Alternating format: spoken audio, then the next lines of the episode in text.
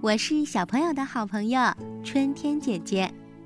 在这期节目中，春天姐姐给你讲一讲有趣的动物故事。我们来认识一下青蛙。青蛙属于两栖动物，也就是说，它既能在水中生活，也能在陆地上生活。青蛙和它的近亲蟾蜍，早在两亿年前就在地球上出现了。全球有六千多种青蛙。人们调查发现，在地球的陆地上，除南极洲以外，几乎到处都可以找到青蛙和它的同类，甚至在海拔五千多米的安第斯山脉和世界屋脊喜马拉雅山脉，以及非洲的大沙漠里，也有不同种类的青蛙在那里生活。夏天的雨后，在池塘边、青草中。我们处处可以听到青蛙们一起鸣叫的声音。青蛙的口腔很大，发音的器官是声带。雄青蛙的嘴两边有一对气囊，叫起来的时候，气囊胀起来，就像两个小皮球一样。青蛙的气囊就像音箱一样，能够增加声音的响亮度。科学家分析。蛙类的合唱并不是随便乱唱的，而是有一定的规律。它们有领唱、合唱、齐唱、伴唱等多种形式，互相紧密配合，是名副其实的合唱团。青蛙是食肉动物，它们爱吃虫子、蛾子、蚊子等等，数量非常大。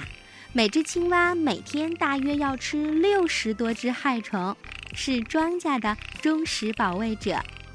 青蛙的舌头前端分叉，能够分泌粘液。当猎物出现的时候，它们就张开大嘴，迅速地用舌尖儿把猎物向后卷起来，送到口中。由于青蛙的眼睛只对那些活动的物体有反应，因此呀，青蛙只会捕食那些活动的、飞来飞去的虫子。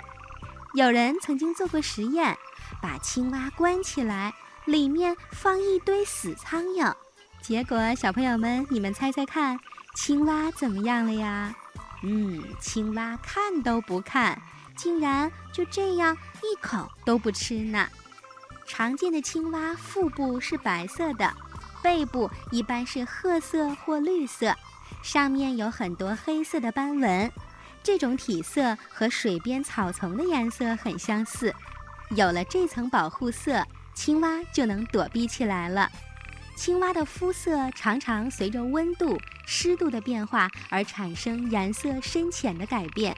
春夏季节，青蛙和周围的树木、嫩草一样，都是绿色的。等到了秋天，它们的体色就会变成黄褐色，与周围的枯枝、落叶的颜色一样了。因此，有经验的农民能够根据青蛙的颜色变化来预测天气。要说青蛙的身上哪最有劲儿，那一定就是青蛙的后腿了，因为它们靠着强有力的后腿弹起身体向前跳跃。青蛙在水中游泳，在陆地上蹦跳，依靠的都是它那对造型非常完美的后腿。平时。腿是叠起来的，在水中游泳的时候，有力的蹬水来产生推力，让身体向前运动；在陆地上进行跳跃的时候，两条腿又变成像弹簧一样。小朋友们游泳时学的蛙泳，就是人类从青蛙那里学来的姿势。当然，跳高和跳远运动也受到了青蛙弹跳的启发。青蛙是冬眠动物。当寒冷的冬季来到的时候，青蛙就用后肢开始挖掘洞穴，然后潜入洞中，用土壤的温度和湿度包裹住身体，开始了漫长的冬眠活动。一般它要睡上几个月的时间。在冬眠期间，青蛙是不吃不喝的，靠消耗春夏两季身上储存的脂肪来维持微弱的生命活动。青蛙大多栖息在水田、池塘和沟渠当中，每年春暖花开了，青蛙就会从冬眠当中醒过来，开始活动。到了夏天，它们就要开始产卵生宝宝啦。青蛙在四五月份产卵，一次产卵几千粒。青蛙的卵只有一毫米的大小，是个微小的透明球体，中间有个黑点儿。经过一两周的时间，卵的外层破裂开，就从里面出来了一个长有尾巴和外鳃的小蝌蚪。所以现在你知道了，青蛙的宝宝不叫小青蛙，而是叫小蝌蚪。又过了一段时间以后，蝌蚪的后腿出现了。鳃进入体内，慢慢的，它的前腿也出现了，尾巴消失了，最后就长成了青蛙的样子。青蛙的变化过程大约要经历几个月到一年的时间。